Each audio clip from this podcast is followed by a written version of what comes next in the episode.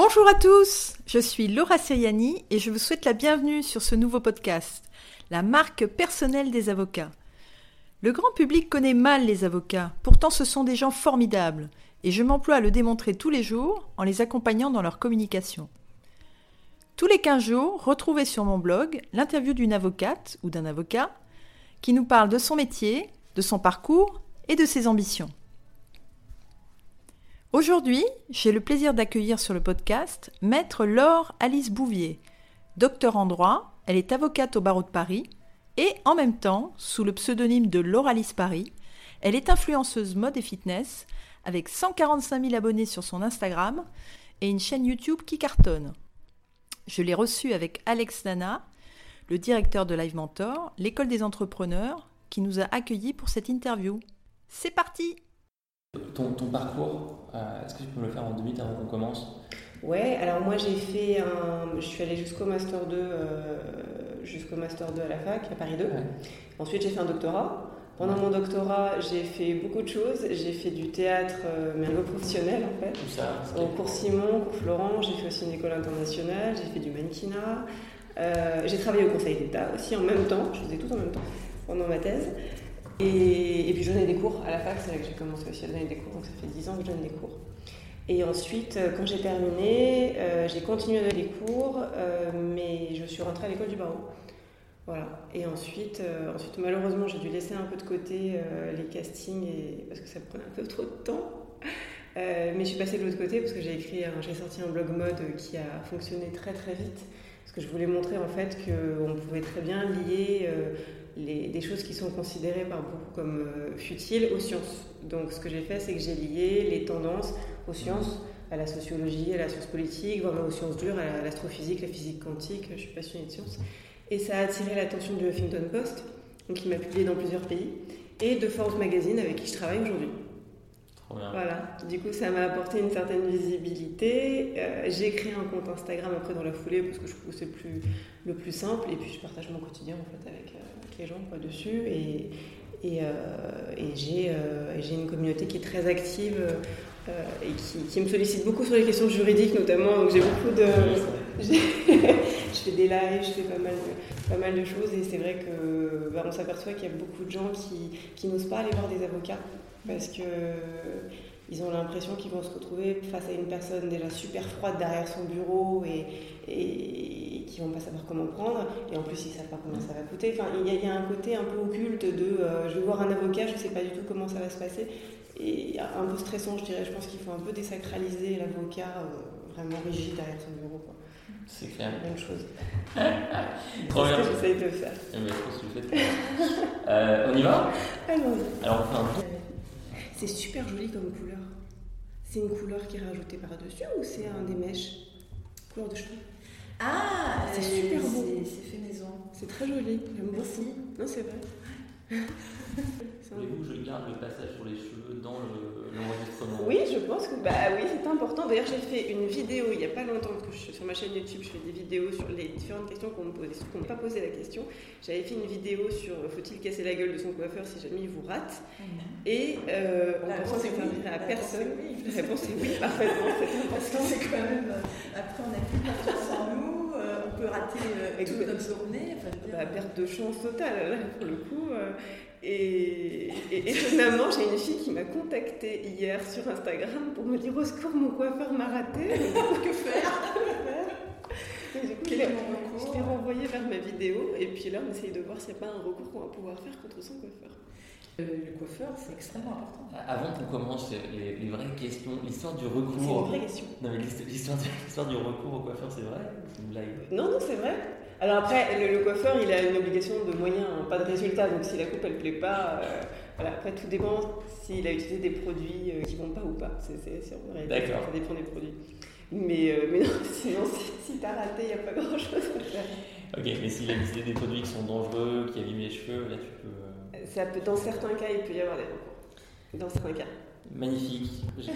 Mais le droit est partout, hein, voilà. Le droit, c'est du lifestyle, hein, c'est droit est partout. Comme moi, tu as fait des études de droit.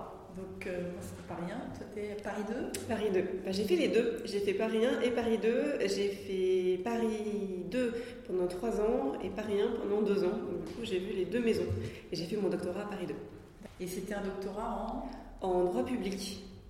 Bah, je dois dire qu'au départ, quand j'ai fini mon Master 2, je ne savais absolument pas ce que je voulais faire. J'ai toujours euh, détesté la dichotomie entre droit public et droit privé. Je pars du principe qu'il n'y en a pas. La distinction entre privatiste et publiciste, à mon sens, elle n'a pas de, raison d'être. On fait du droit et c'est en mêlant le droit public et le droit privé qu'on arrive à trouver des vraies solutions, pas en faisant l'un et l'autre. L'hyperspécialisation au tronc, ce n'est pas quelque chose auquel je suis favorable. Je pense que j'aurai l'occasion d'en reparler après.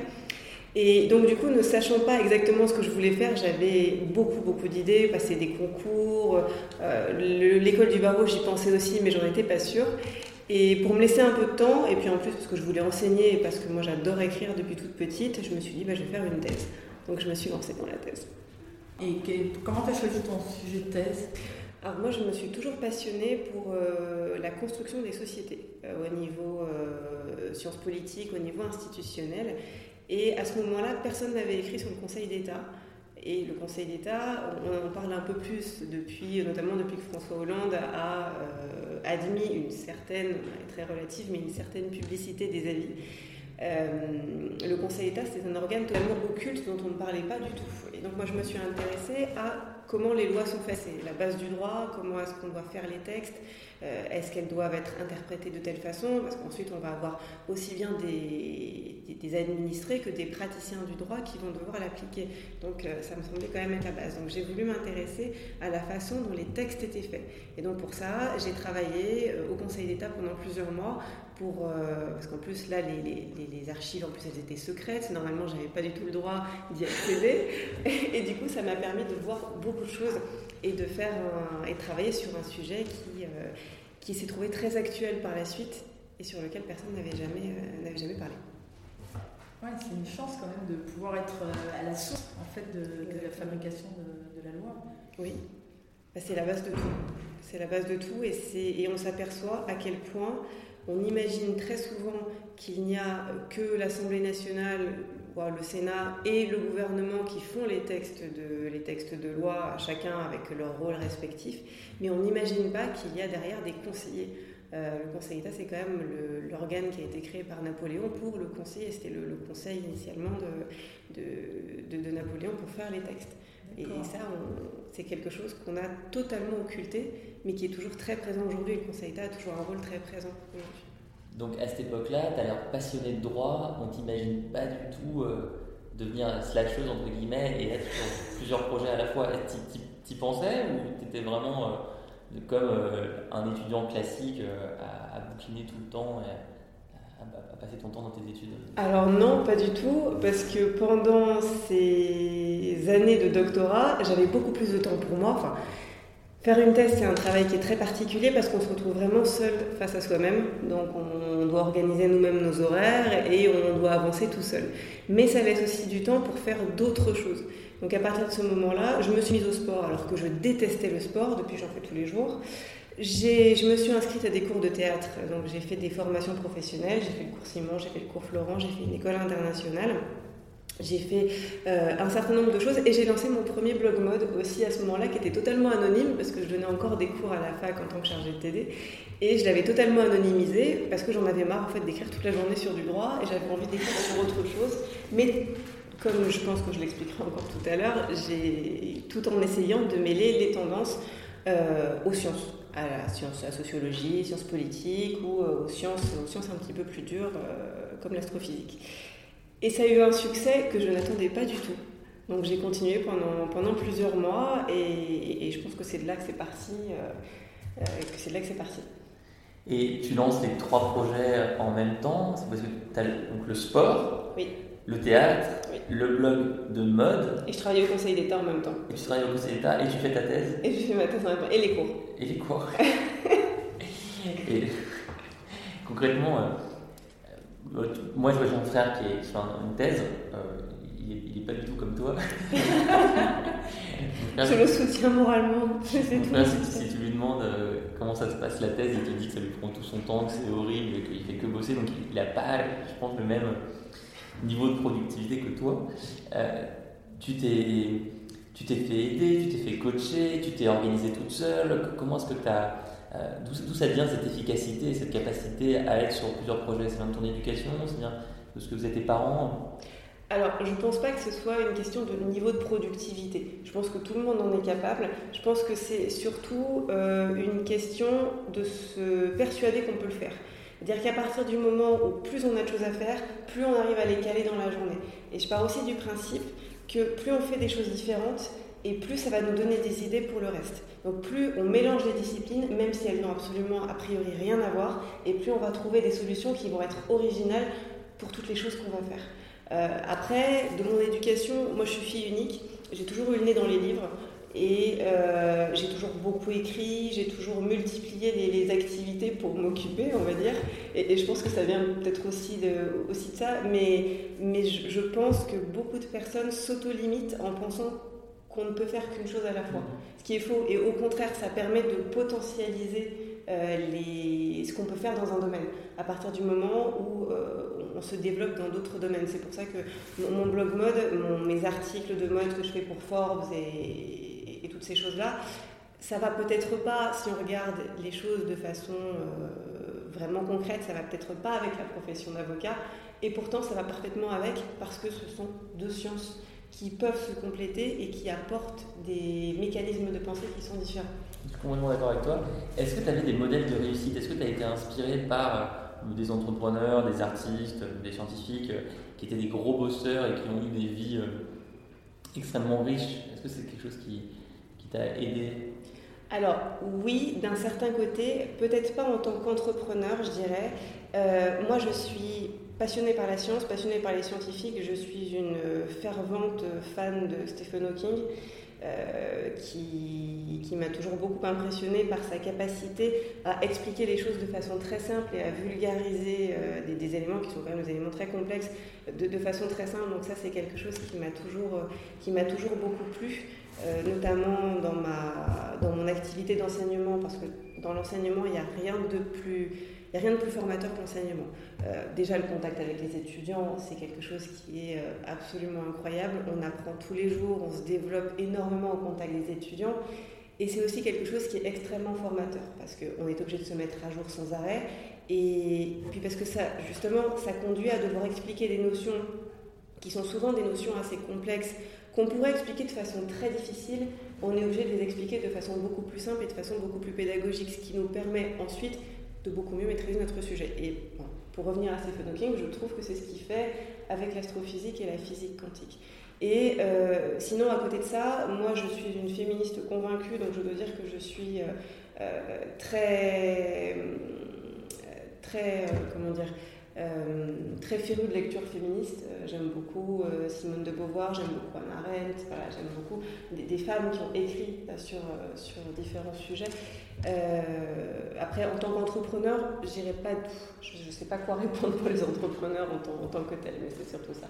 Parfait. Je pense aussi peut-être que quand on se lance comme avocat, on n'a pas forcément conscience qu'on est un entrepreneur. Au sens que par entreprise, avant d'avoir un très gros cabinet, on va recruter plein de collaborateurs, euh, plein d'assistants juridiques, une DIRCOM même dans les plus gros cabinets. Euh, on n'a pas l'impression qu'on a une entreprise. On demande de plus en plus aux avocats d'avoir les qualités entre guillemets de, l'entrepreneur, de, savoir euh, s'organiser, de, savoir gérer, de savoir innover, de savoir communiquer. Oui, bien sûr. Alors bah, déjà, c'est vrai que gérer un cabinet, moi, j'ai créé mon cabinet donc, il y a à peu près euh, deux ans de ça.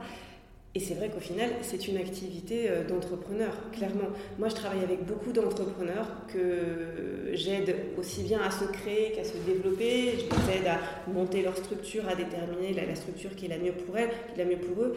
aussi bien les freelances que donc les auto-entrepreneurs, que les personnes qui créent des sociétés. Et puis, je les aide ensuite à se développer avec le meilleur montage juridique, en leur expliquant comment développer leur activité, en, essayant d'optimiser leur situation, donc euh, au, niveau de, certains, éléments. Et au final, je fais la même chose pour moi. C'est exactement pareil. Euh, parce que quand on est à son compte, on est dans la même situation qu'un entrepreneur. On doit chercher des clients, on doit développer une activité, on doit mener une activité de front euh, et on doit développer son bébé. C'est on développe sa, propre activité, sa propre identité à travers, à travers son activité. Et, comment tu as fait justement pour, euh, te lancer comme ça si vite? Parce que c'est pas facile. Après l'école de formation des barreaux, il y en a beaucoup qui vont d'abord dans des cabinets. Ou comment, comment ça s'est passé ça, la transition après une fois que tu avais prêté serment? Alors en fait, moi j'ai eu la chance depuis 2008 de faire beaucoup de consulting pendant ma, pendant ma thèse. Alors, c'est une chose que je faisais encore en plus, que je n'ai pas mentionné tout à l'heure. Mais j'ai fait beaucoup de consulting, euh, notamment en fiscal et euh, en, droit des affaires, euh, auprès de, de beaucoup d'entreprises, publiques comme privées, et auprès de différents ministères, français comme étrangers. je fais aussi beaucoup de conférences et de colloques en France comme à l'étranger, très régulièrement, plusieurs fois par an. Et, tous ces éléments-là ont fait que j'avais déjà une première, je dirais déjà une première base de clientèle, des gens qui me faisaient déjà confiance et une première expertise. Donc j'avais déjà en quelque sorte appris le métier. Alors bien évidemment pas au niveau du contentieux, puisque le contentieux ça ne fait que deux ans que j'en fais, euh, mais au niveau de, l'expertise d'un dossier, je savais déjà traiter un dossier euh, depuis un certain nombre d'années. Donc ça a été plus facile pour se lancer. Et, pour démarrer le consulting, alors comment, comment tu fais pour euh, aller voir un, prospect euh, avec ton diplôme de droit avec, euh, Alors, est-ce que c'était dans le domaine du, livre?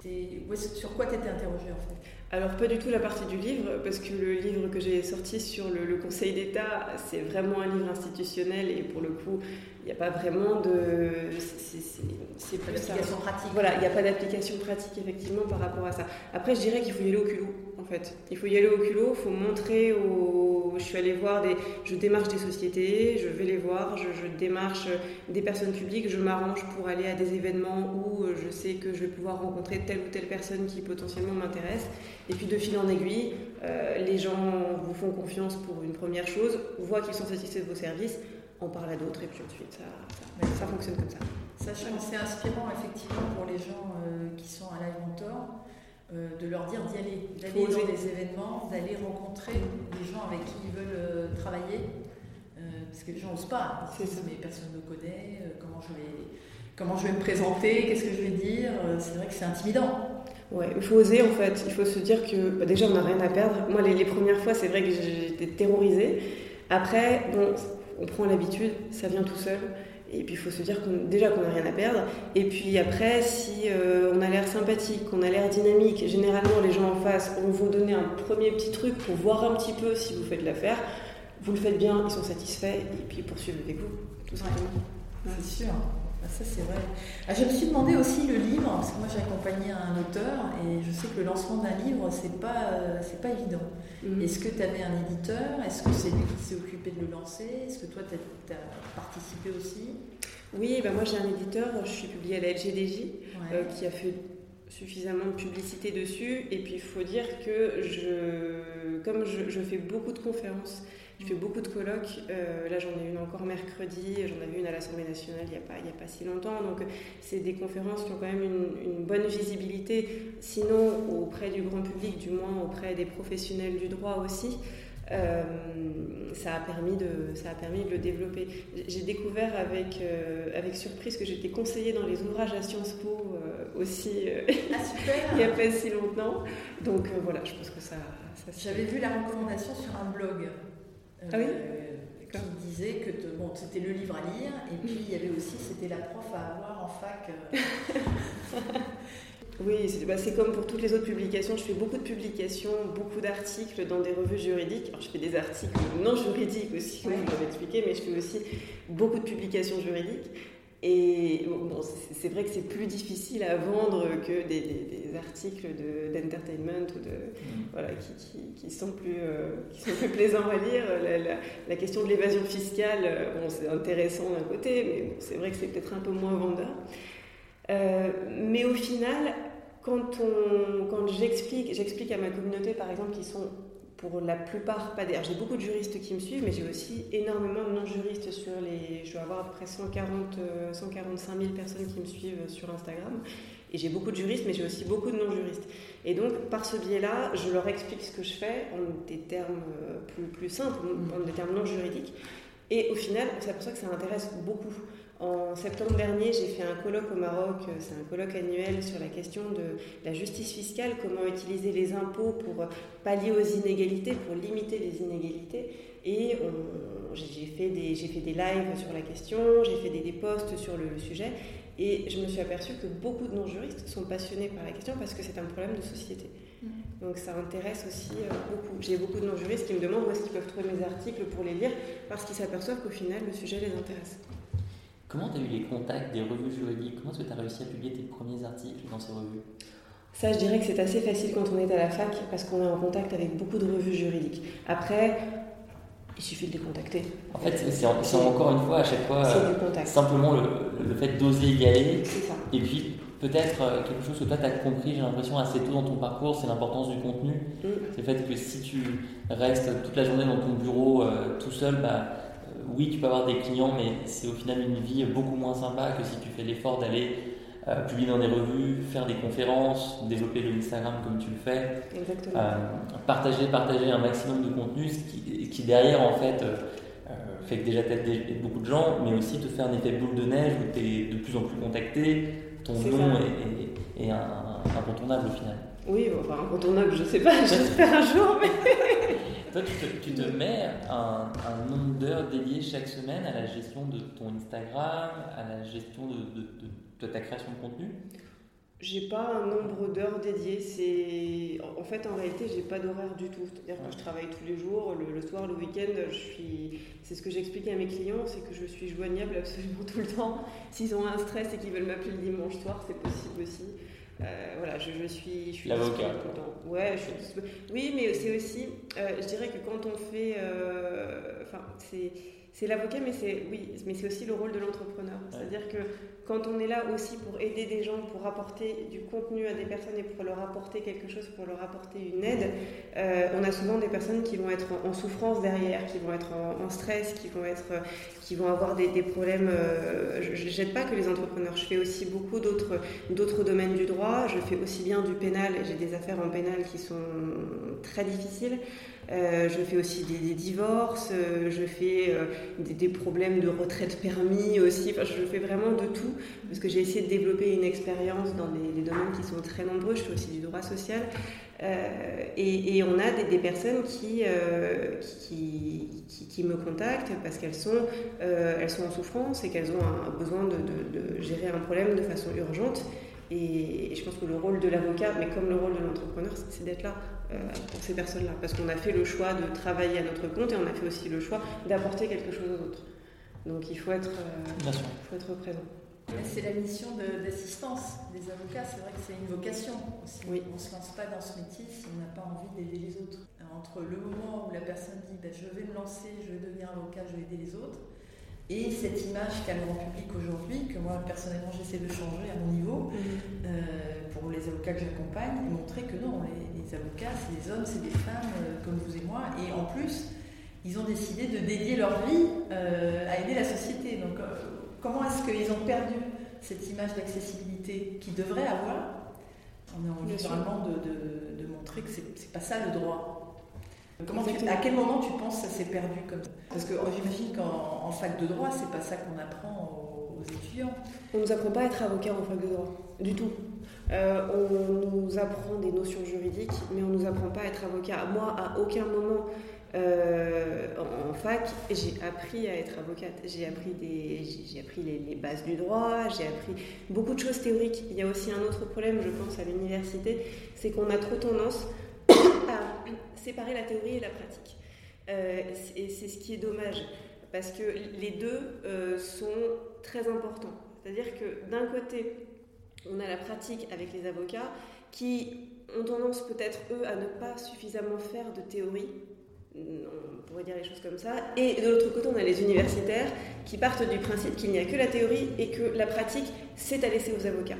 Alors qu'en réalité, les deux sont plus que complémentaires. Moi, c'est ce que essayé de faire dans le cadre de mes cours, euh, quand je donnais mes, mes cours à mes, à mes, étudiants à partir du moment où j'ai été avocate, donc ces, ces, dernières années, en leur montrant, en leur donnant des, des exemples de cas, en leur montrant euh, comment est-ce qu'on pouvait vraiment lier la théorie et la pratique. Et d'ailleurs, c'est comme ça aussi qu'on retient mieux, parce que retenir simplement la théorie, on ne sait pas comment ça va nous servir. C'est comme quand on fait euh, des, des, maths au, au, en CM2, on ne sait pas exactement à quoi ça va nous servir par la suite. Voilà. Euh, donc je dirais que ça, c'est déjà une première chose. La deuxième chose, c'est peut-être aussi montrer euh, aux, gens qu'au final, le droit, c'est pas quelque chose d'inaccessible. Je pense que si l'avocat a l'air aussi inaccessible, c'est parce que le droit semble lui-même inaccessible et semble être une notion extrêmement compliquée. Pour reprendre l'exemple de Stephen Hawking tout à l'heure, Stephen Hawking, je dirais qu'il a vulgarisé la physique quantique et du coup il l'a apporté au grand public. C'est pas c'est pas une c'est pas c'est pas pour rien qu'il y a eu un biopic sur sa vie, qu'on en a beaucoup parlé quand il est mort, qu'on a qu'il a énormément de qu'il a fait énormément de conférences qui sont suivies par énormément de personnes dans le monde et des personnes qui ne sont pas purement des scientifiques. Voilà comment euh, et, je, et, je, pense que cette, cette, importance de la vulgarisation, cette importance de montrer euh, aux gens qu'au final, on ne fait pas un métier euh, qui euh, suscite, enfin, qui est totalement incompréhensible, qu'on peut leur expliquer euh, quels, sont les, quels, sont les, quels sont les tenants et les aboutissants, ça, ça fait partie de... Je suis, moi, je suis certain que c'est pour ça que ta communauté t'adore, c'est pour ça qu'il y a autant de personnes qui sont engagées sur ce que tu fais, parce que on, on, voit bien que tu n'es pas juste avocate et tu dévoiles d'autres parties de ta vie, -hmm. donc ça te rend extrêmement accessible, beaucoup plus, euh, beaucoup plus sympathique qu'un avocat traditionnel. De la même manière qu'un Bertrand Perrier, type qui a écrit La parole est un sport de combat, je, je l'ai vu hier soir, mm -hmm. il, il, y avait une soirée pour l'Institut de l'engagement qui est présidé par Martin Hirsch, et donc ils avaient invité Bertrand Perrier sur scène. Euh, il fait un one-man show, donc il, est, génial, il, est, il est exceptionnel. C'est un, un, avocat est qui est passionné par l'éloquence, mmh. passionné par la prise de parole en public. Moi, ma, ma, ma, copine est coach en prise de parole en public, donc du coup, c'est une thématique que je suis beaucoup. Et il est monté hier sur scène.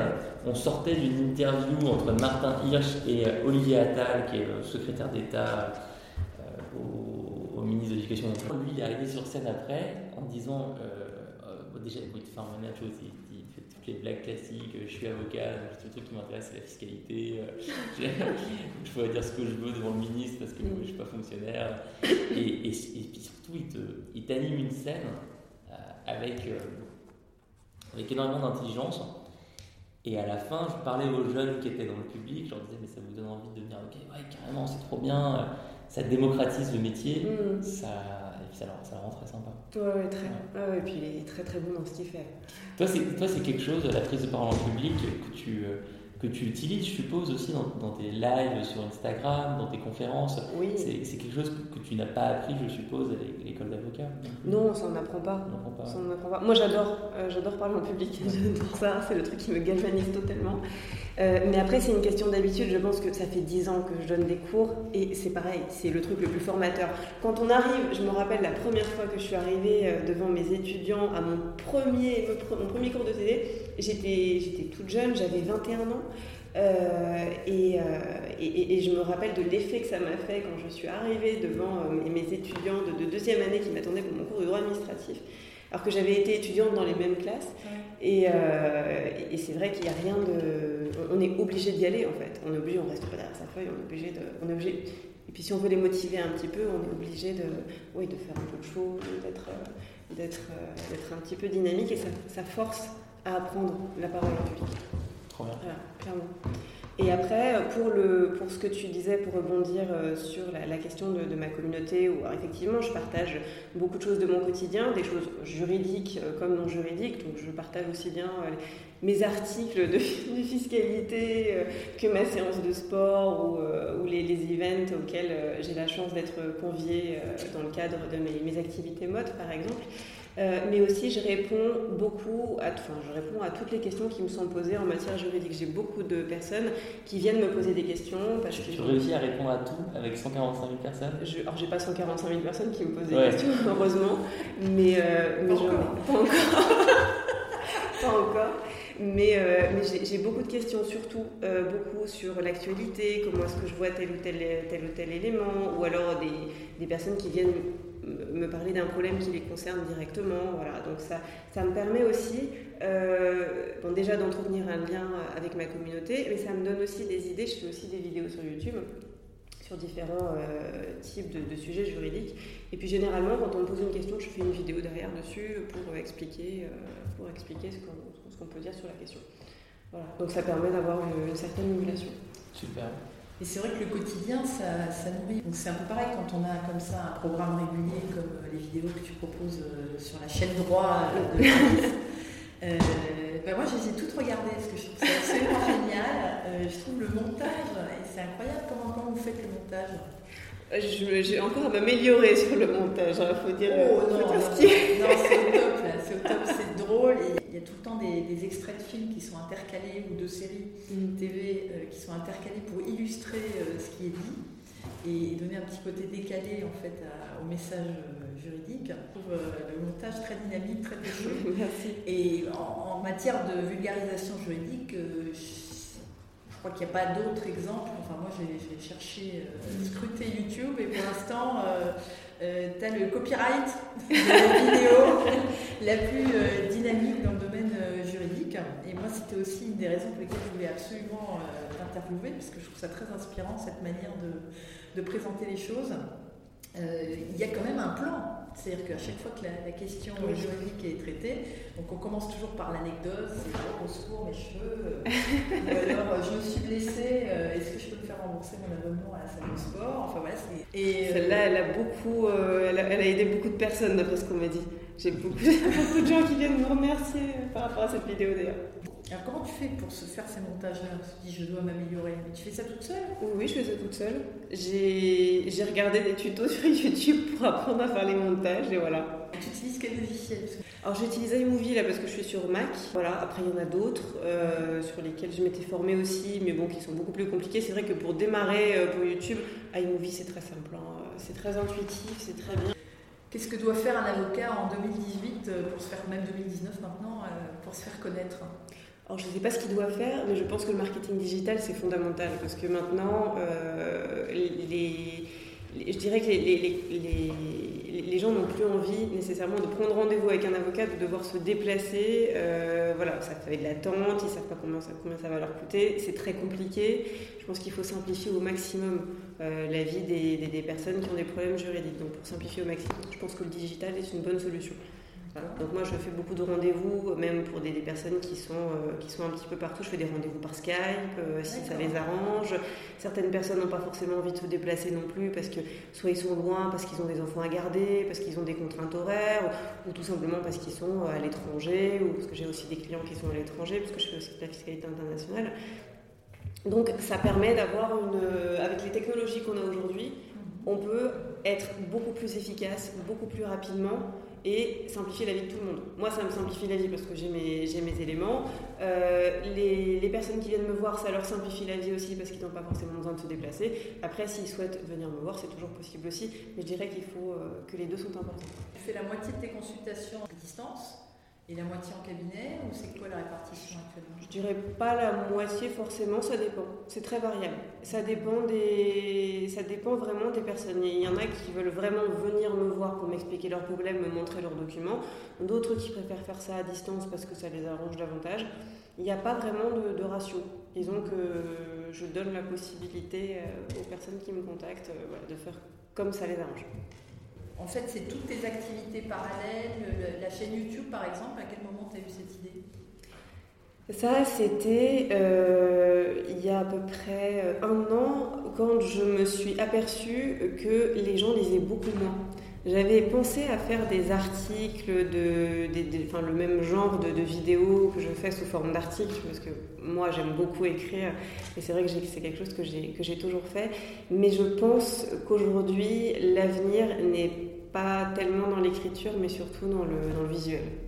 Voilà. Je, je m'aperçois aussi qu'il y a beaucoup de personnes euh, qui écoutent euh, les vidéos ou qui écoutent des podcasts euh, quand ils vont faire du sport, quand ils vont faire leurs courses ou quand ils sont en voiture. Donc en fait, ça permet du coup de leur apporter un contenu alors qu'ils sont en train de, faire totalement autre chose. On ne peut pas lire un article quand on est en train de conduire, par exemple. Donc les podcasts, c'est quelque chose aussi qui m'a été beaucoup demandé. Euh, je, pense que j'en ferai certainement à un moment. Euh, je, réfléchis encore à la... Au format Au format, ouais, au format podcast euh, que j'ai pas encore trouvé. Une capsule peut-être sur une problématique juridique. Tu peux transformer tes vidéos YouTube en podcast. C'est ce que j'ai pensé. Transformer tes Instagram stories. Moi, quand je coach les personnes qui ont des problématiques de diffusion de contenu partout. Mhm. mon point, c'est toujours que le plus dur, c'est de faire un bon contenu, c'est vraiment d'avoir un, bon sujet, un bon message. Et une fois que tu l'as, quel, que soit le format, tu peux le répliquer dans d'autres formats. Euh, mhm. Un texte peut devenir une vidéo, une vidéo peut devenir un podcast, mhm. etc. Le plus dur, c'est de faire quelque chose de bien.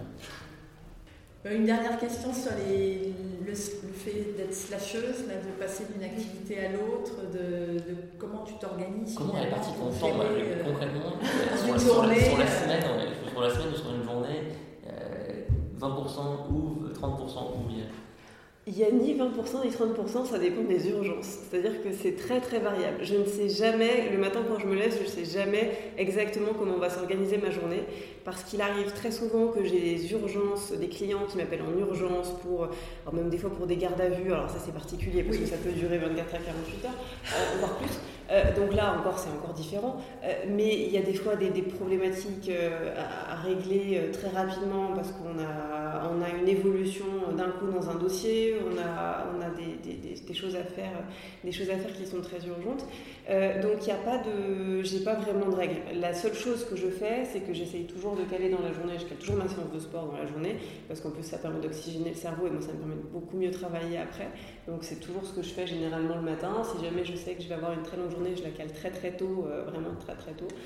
Euh, et puis ensuite, et ensuite ça dépend de, ça dépend de, ce que j'ai à faire. Quand tu dis très tôt C'est à l'ouverture, 7 euh, heures. Ok. Voilà. Très bien. tu as recruté des personnes dans ton cabinet ou tu es toujours seul alors j'ai des stagiaires qui travaillent avec moi, mais j'envisage de, effectivement d'embaucher euh, d'embaucher un collaborateur dans quelques temps. Donc, euh, donc je vais voir parce que ça, ça, se développe plutôt bien, disons pour l'instant. Et, ma dernière question sera, euh, tu dois faire quoi dans 5 ans C'est quoi les projets? Alors dans 5 ans, c'est à la fois très près et à la fois très loin. beaucoup de choses. Je pense me. Alors, il y, a énormément de choses que, que j'aimerais faire, j'aimerais, j'aimerais développer. Euh, il y, a des, projets qui sont actuellement en cours, donc pour le moment je ne préfère pas parler parce que je ne sais pas encore s'ils vont se développer et qui sont encore en, sont encore en train d'être, mis en place. Donc j'aimerais bien que ces projets-là, euh, ces projets-là démarrent, ce qui du coup je ne vous dis rien parce que ma réponse ne sert à rien. et, puis, et puis pourquoi pas pourquoi pas travailler. Comme je travaille beaucoup avec l'étranger, je me dis peut-être aussi m'installer à temps partiel à l'étranger aussi pour développer d'autres activités à l'étranger. Voilà, j'y songe Des pays en particulier? Euh, alors j'ai pensé au Canada, parce que je travaille beaucoup avec le Canada, ou éventuellement les États-Unis. Je dois dire que le climat des États-Unis me brancherait plus que le Canada. Euh, mais on, on, va voir. tu penses que le droit sera encore présent dans ta vie dans 5 ans? Oui, je pense, oui. Oui, certainement. D'autres choses aussi.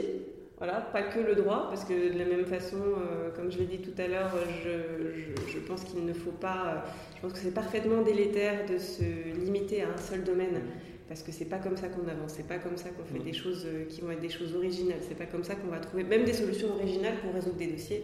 Euh, c'est pas, pas ce qui permet de. Puis même au niveau épanouissement, c'est pas l'hyper spécialisation, qu'elle soit dans le droit ou qu'elle soit dans n'importe quel domaine je pense que c'est important d'être très spécialisé, mais je pense que c'est aussi quelque chose qui a beaucoup de limites. Donc je pense qu'il faut aussi, euh, il faut aussi s'élargir, élargir ses modes de pensée, élargir ses méthodes aussi. Parfait. Merci beaucoup. Merci. Merci.